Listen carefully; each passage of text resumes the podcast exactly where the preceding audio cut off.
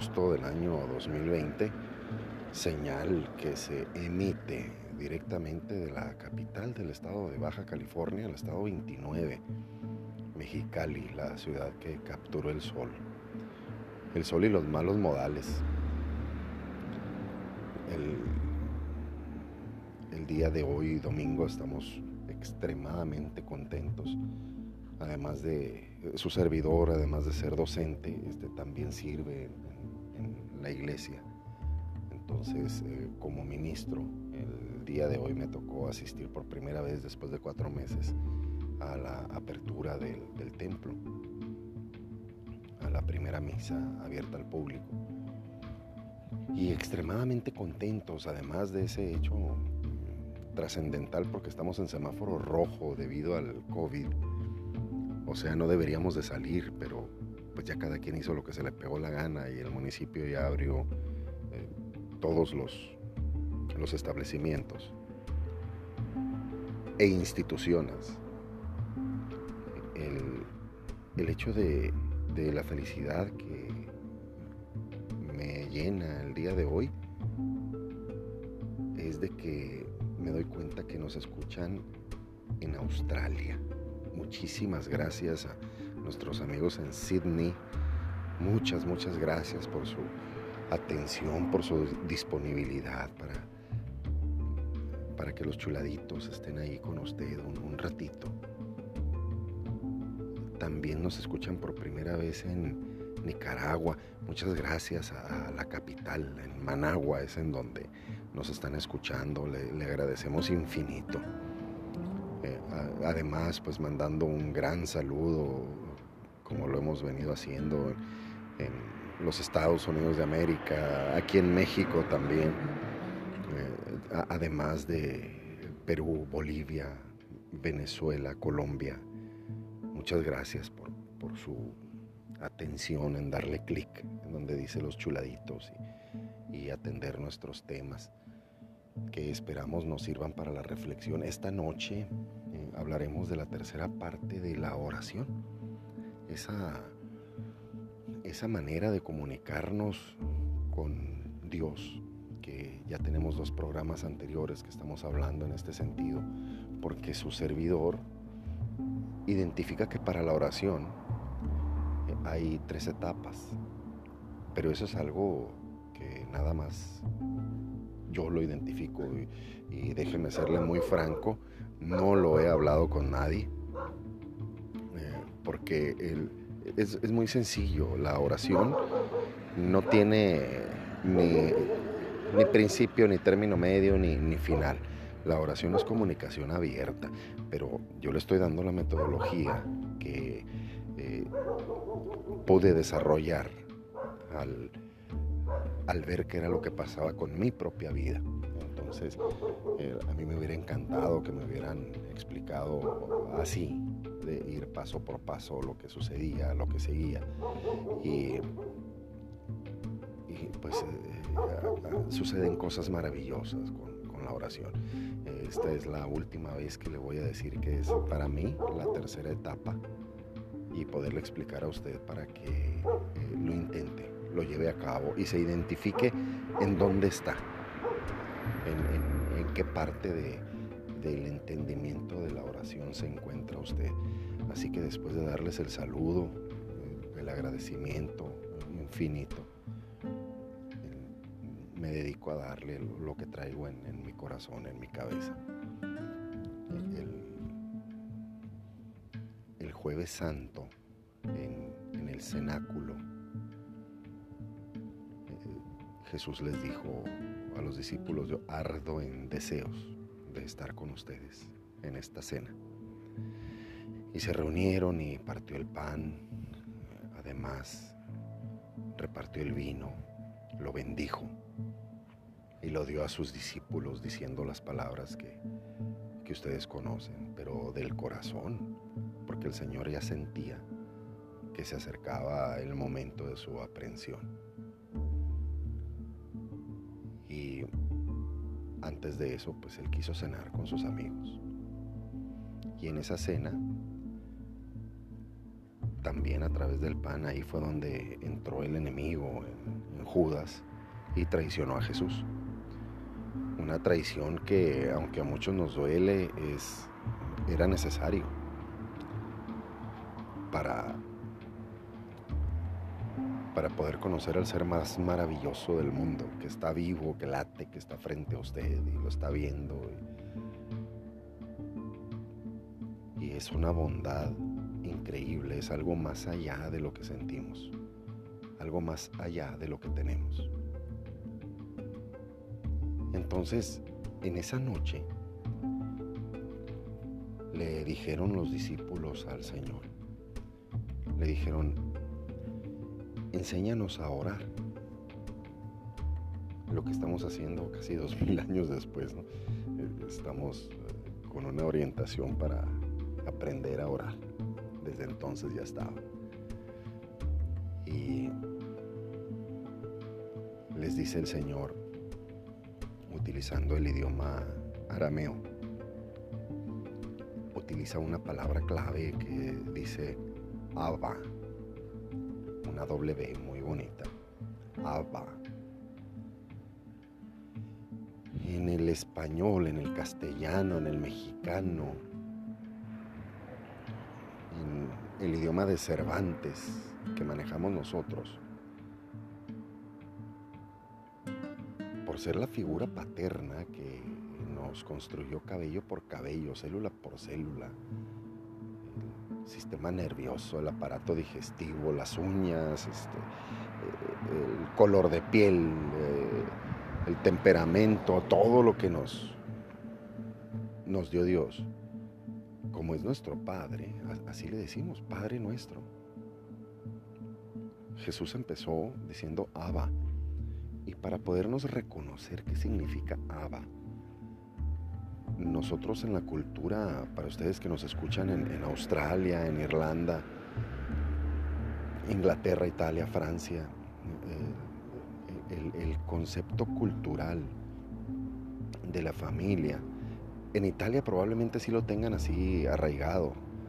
Eh, dudo que sea así en Irlanda y en Australia, pero nosotros al hablarle a papá, eh, le hablamos como una persona de, además de, que hay amor en la palabra papá, padre, eh, hay respeto, hay, honor.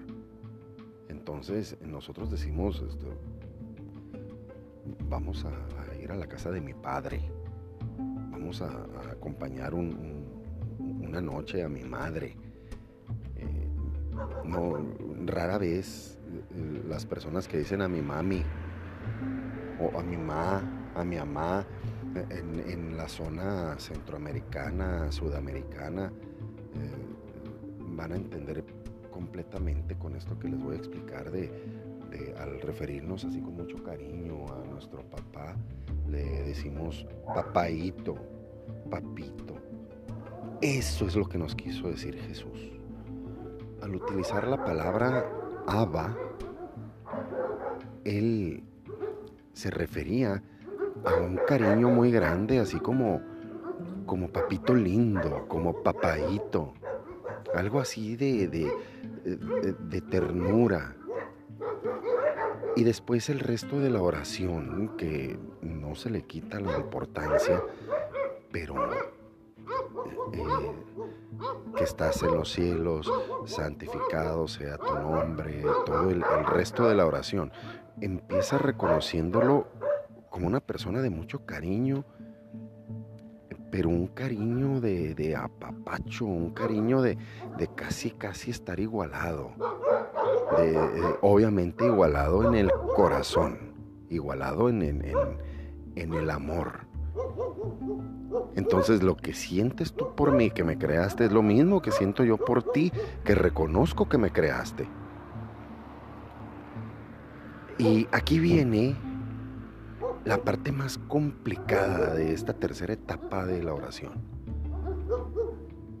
Nosotros nos vemos en la, en la difícil tarea de vernos envueltos en, en tormentas, en terremotos, en incendios, en discusiones que nos sacuden, nos, nos llevan de un lado a otro indistintamente. Entonces, ahí, a pesar de eso, nosotros tenemos que decirle a, a nuestro Padre que lo seguimos amando, que nos está yendo bien duro, que nos está llevando la corriente. Pero gracias. Romanos 8:28. Todo sucede para bien de los que aman al Señor. Si nosotros en la pobreza no dejamos de amar a nuestros padres, como el hijo pródigo, ¿Él por qué nos va a dejar de amar?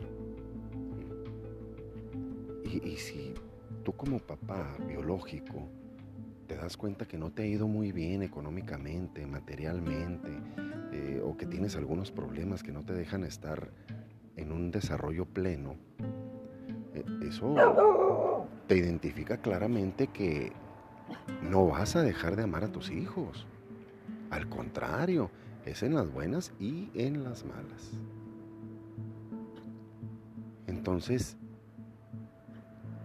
identificar aunque tengamos los problemas más fuertes, que tenemos un corazón muy grande y muy rico para hacer sentir así a nuestro papá. Es necesario. Le voy a dar un ejemplo normal, regular de nuestra vida diaria cuando, cuando estábamos pequeños obvio, me dirijo a usted pensando que al menos tiene 23, 24 años, que son las estadísticas que me maneja la información que me llega en, la app. Entonces, ya no estamos hablando con niños, porque los, niños todavía no entrarían en este rango de razonamiento. Y vamos siendo muy, muy claros. En alguna ocasión nosotros hicimos un berrinche, al menos a mí sí me tocó, hice un berrinche, este, ya sabe, la, lloriqueada, la pataleta, este, el, gesto y moviendo los brazos para todos lados. Y la única vez que mi papá me puso la mano encima fue esa vez, ese berrinche. Llegó con el cinto y me dio un cintarazo nada más. Y claro que no se acabó el berrinche, seguí llorando, este, seguí enojado, este, llamando la atención y, y al ratito empecé a calmarme, a recapacitar sobre lo que había sucedido. Y me di cuenta que lo que había pasado era por mi bien. Entonces, después de ese cintarazo, todavía amé más a mi papá. Estamos hablando de mi papá biológico, aquí en la tierra. En paz descanse mi padre. Policía de tránsito muchos años. En moto, en patrulla. Eh, bueno, él, también muy orgulloso de sus hijos. A mí me vestía de policía cuando estaba chiquito. Un millón de fotos con él. Este, eh, bueno, un millón de fotos por decirle que muchas fotos. muy lindos recuerdos de, mi padre y la mejor intención de él para educarme. Entonces yo lo identifico que eh, lo que hizo lo hizo por mi bien. Trató de darme el, mejor de los hogares, el mejor del alimento, las mejores ideas, lo que él interpretaba como tal. Entonces, yo identifico que todo lo que sucedió fue por el bien de la familia, porque la familia creciera sólida, creciera digna, creciera con, con conocimiento. Y sobre todo sintiéndose una familia amada.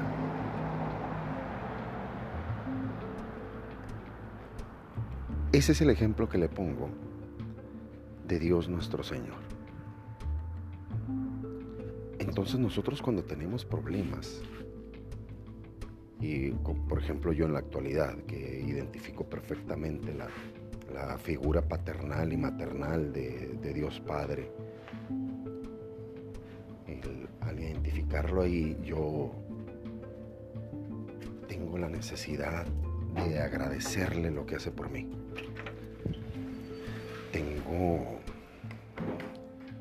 las ganas de decirle gracias por todo lo que me das, por la vida, por el despertar, por, por el alimento, por los sentimientos, por, por los animalitos, estos que escuchan ustedes ladrando, que yo no los pedí, me llegó por la enfermedad de mi mamá y a cuidarlos y a entendernos, porque pues eh, no, nosotros no estábamos acostumbrados, ni ellos a mí, ni yo a ellos. Y la responsabilidad de atender este hogar, eh, eh, los pagos, todo eso le agradezco, como le agradezco la enfermedad de mi madre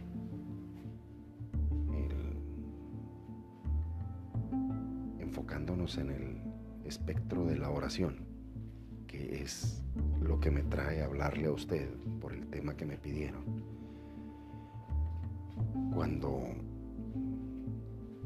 le damos gracias a Dios por algo malo que nos está sucediendo, qué difícil, qué difícil tener esa humildad, ese, ese coraje, esa, eh, esa madurez de decirle al Señor, Gracias porque me quedé sin dinero.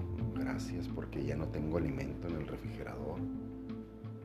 Gracias por el presidente que me diste. Agradecer algo que probablemente no estemos disfrutando. Qué difícil.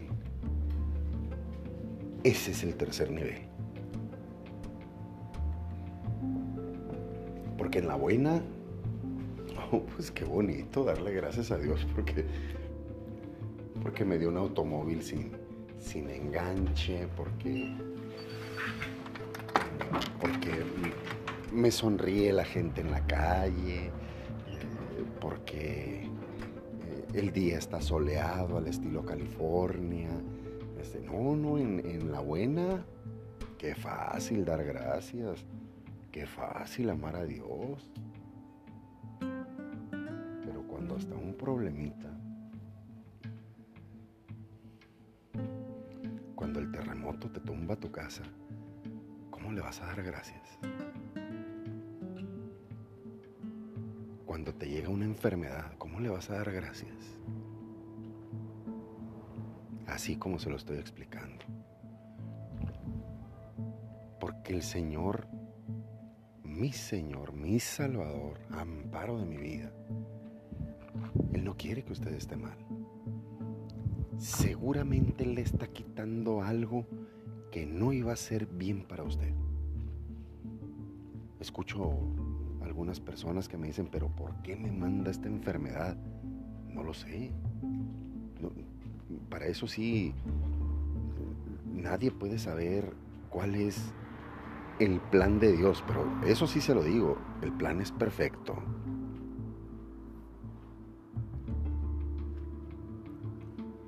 ¿En dónde le agradezco a Dios? ¿Cuál es el lugar propio para ir a, agradecerle por lo bueno, por lo malo?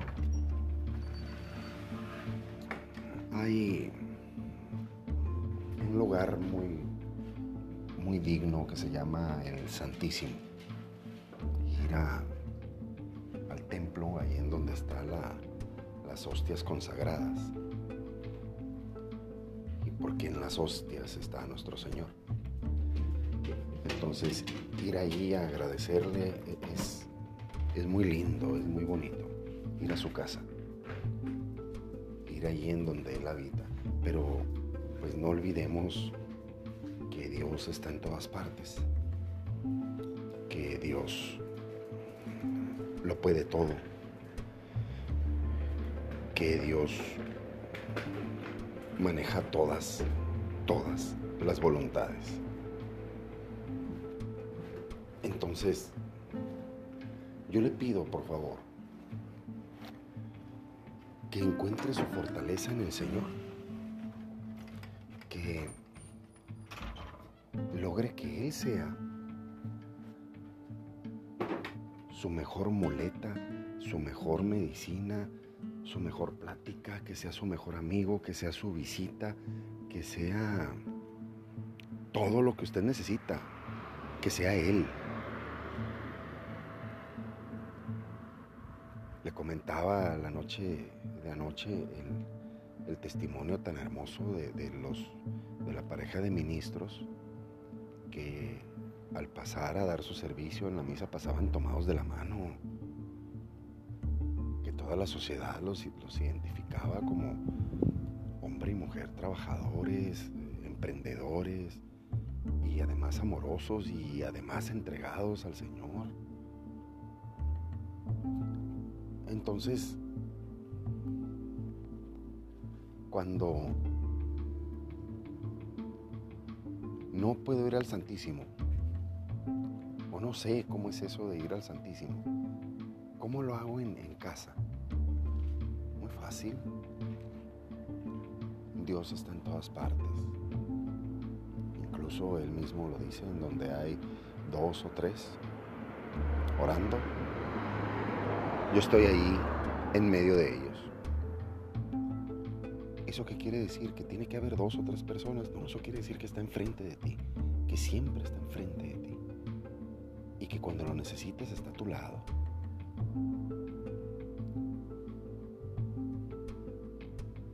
Y que en el momento más difícil es cuando menos te deja. Cuando uno dice, ¿en dónde estabas? ¿Por qué no me resolviste esto? Ahí es cuando Él estuvo contigo. Entonces, ¿cómo orar en esas condiciones? Muy bien. Aquí es en donde nos vamos al pasado para identificar lo que tenemos en el presente.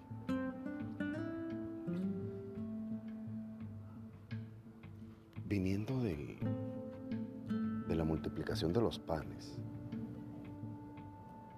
pasó un momento durito, complicado ahí el, Señor, porque tiene que ver las voluntades de cada quien.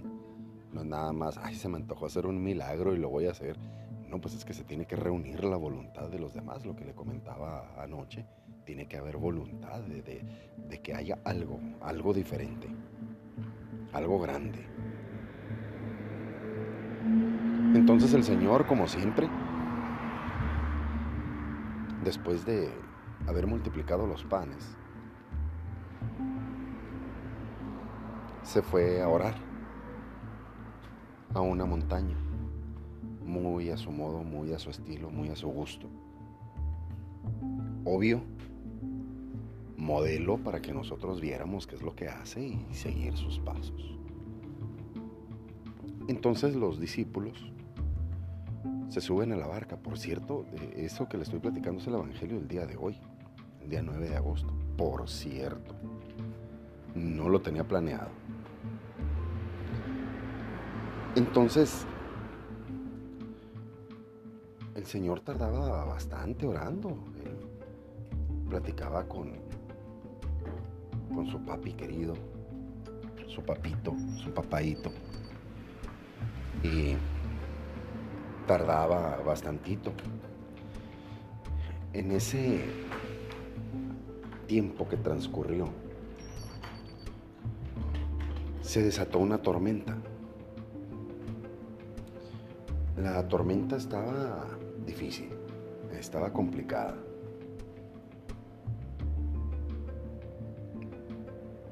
Y él identificó que sus discípulos necesitaban de Él. Y fue a alcanzarlos. Usted me dirá, pues va en una barca, ¿cómo, cómo los va a alcanzar en el mar? Pues el Señor se fue caminando sobre las aguas para alcanzarlos. Y sí, la estaban pasando muy mal ellos. El, viento en contra, tal y como lo dice el Evangelio, manejaba la barca como se le pegaba la gana, para todos lados. Y el Señor se sigue acercando a la barca que tenía el viento en contra. O sea, casi casi estaba estática en el centro de, de la tormenta.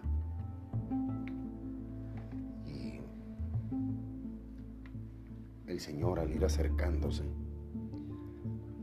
pues distingue en los discípulos una silueta sobre el mar.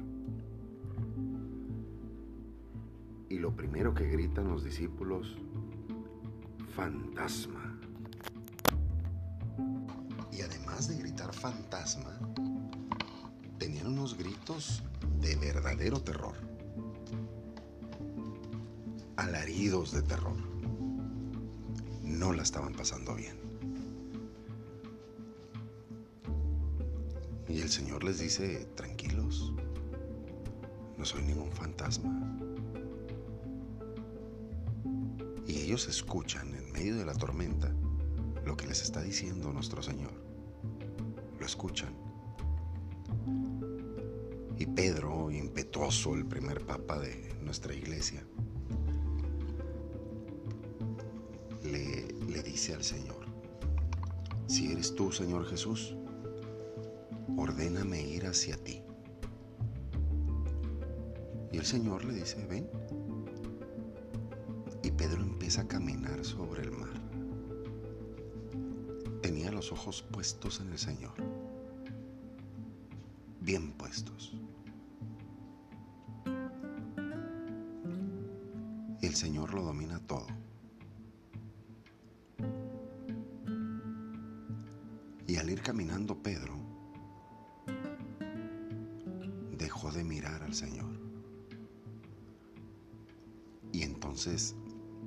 La tormenta. Ya no vio a Jesús, vio la tormenta.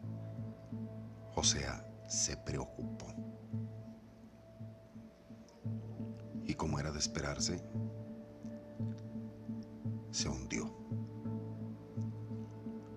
Y al hundirse, así como gritaban fantasma y gritaban de terror, gritó también Pedro, sálvame Señor.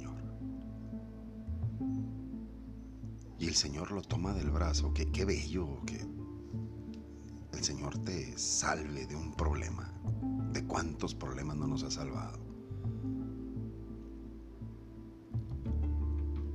Saca a Pedro de las aguas, o sea, el Señor se apoyó en el agua para sacar a Pedro del agua en la que se estaba ahogando.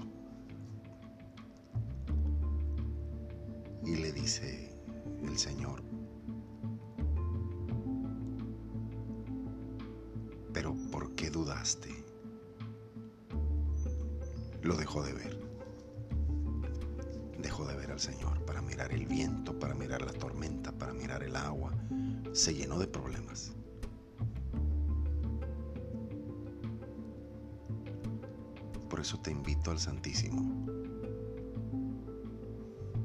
A que vayas, ya sea a una capilla, ya sea en el templo,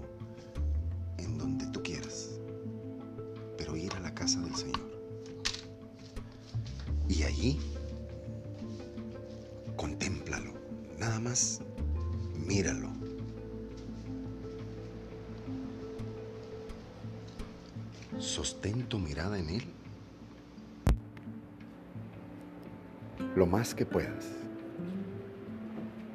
Trata de ver sus ojos, de ver su cabello.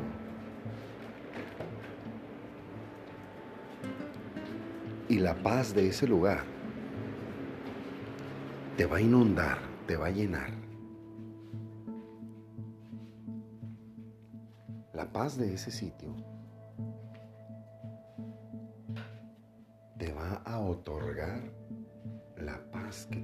necesita. Y entonces, seguramente, lo vas a poder escuchar. Seguramente también lo vas a poder sentir. Pero primero que nada, primerito, observa. Porque mucha gente llega porque yo ya pasé por las otras etapas. Y me fui a un lugar sin estar listo y, oré de un modo sin estar listo. Son, son etapas que se requieren. Y me di cuenta como mucha gente llega, pero mucha gente llega con un rito. Y su rito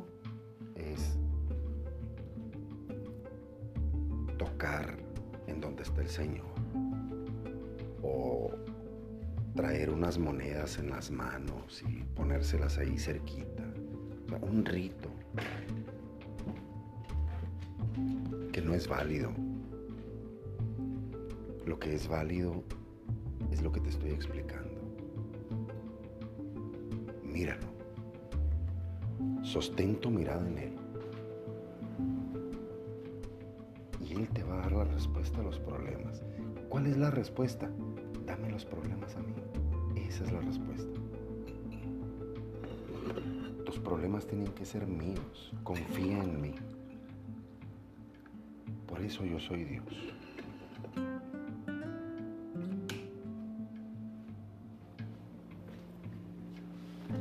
Después de tener la contemplación y de tener la respuesta,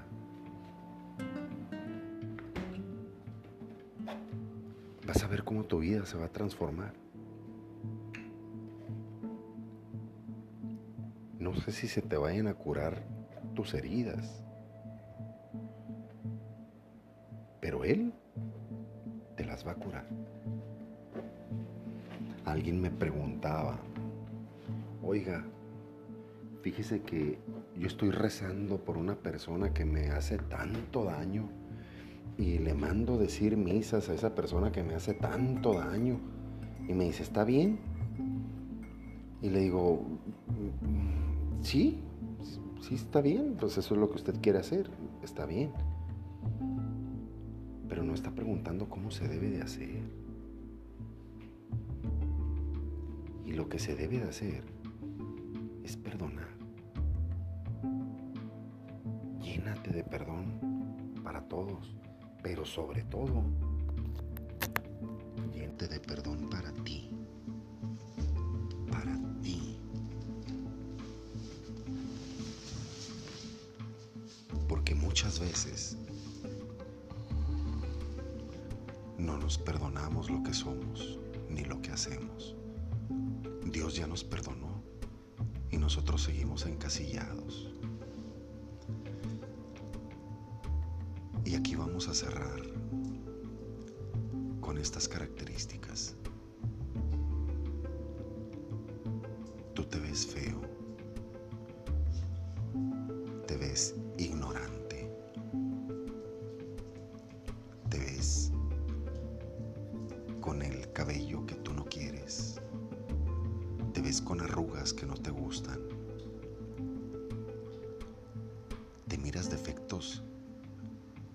Señor no te ve. El Señor te ama. Él es tu amparo. Él es el que te salva. Y además está su papá y el Espíritu Santo. Para las personas que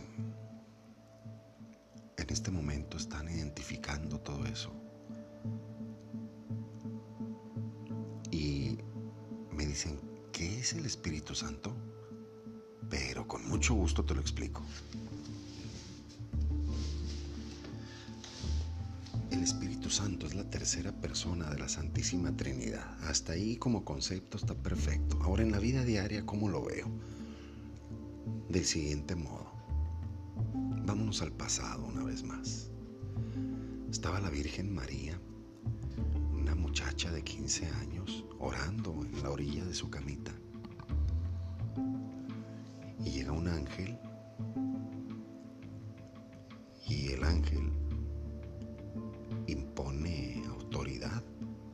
porque además llega gritando y le dice, Dios te salve con unos gritos, porque así se saludaba la reina. Y ella se queda espantada y le dice, el ángel, concebirás a un hijo Hijo de Dios, Emanuel. Y le dice ella, pero si yo no conozco varón. Y le contesta el ángel, todo esto sin verle a los ojos por, por el respeto. Y le dice, el Espíritu se posará sobre ti.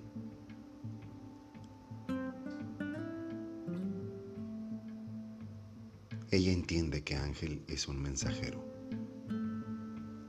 y le dice, hágase en mí según tu palabra, según lo que Dios me ha mandado decir contigo. Y se derrama el Espíritu Santo ahí. Y le dice el ángel, ya ves, tu prima Isabel, estéril, ya tiene seis meses de embarazo. Y ella cuando escucha eso, inmediatamente toma sus cosas y se retira a la montaña. O sea, está completamente embarazada la Virgen María. Tiene minutos de estar embarazada.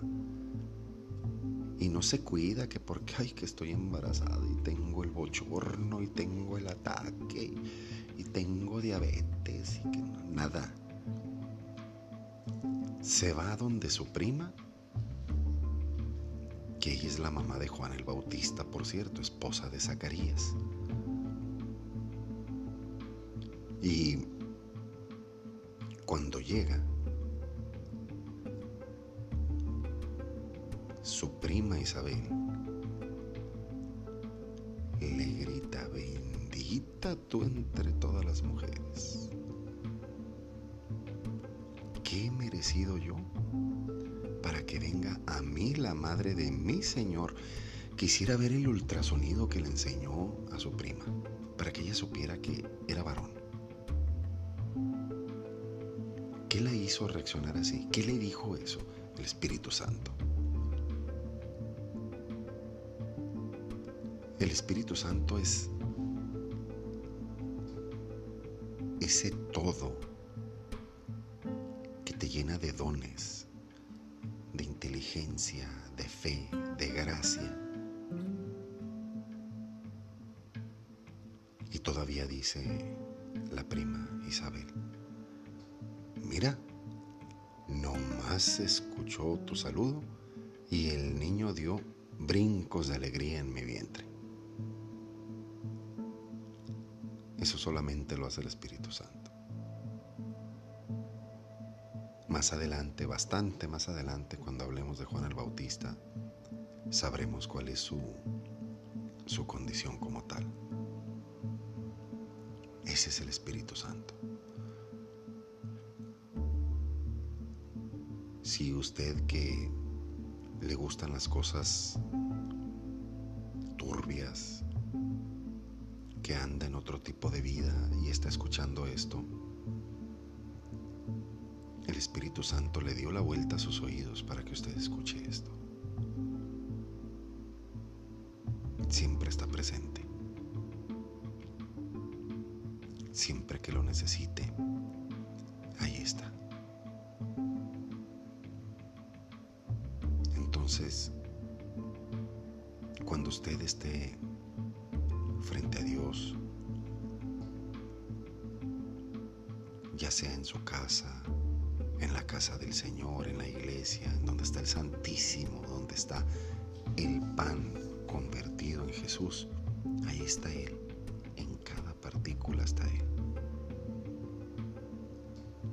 pedirle,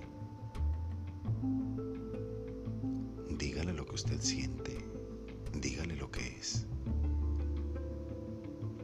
y Él se va a encargar de transformarle.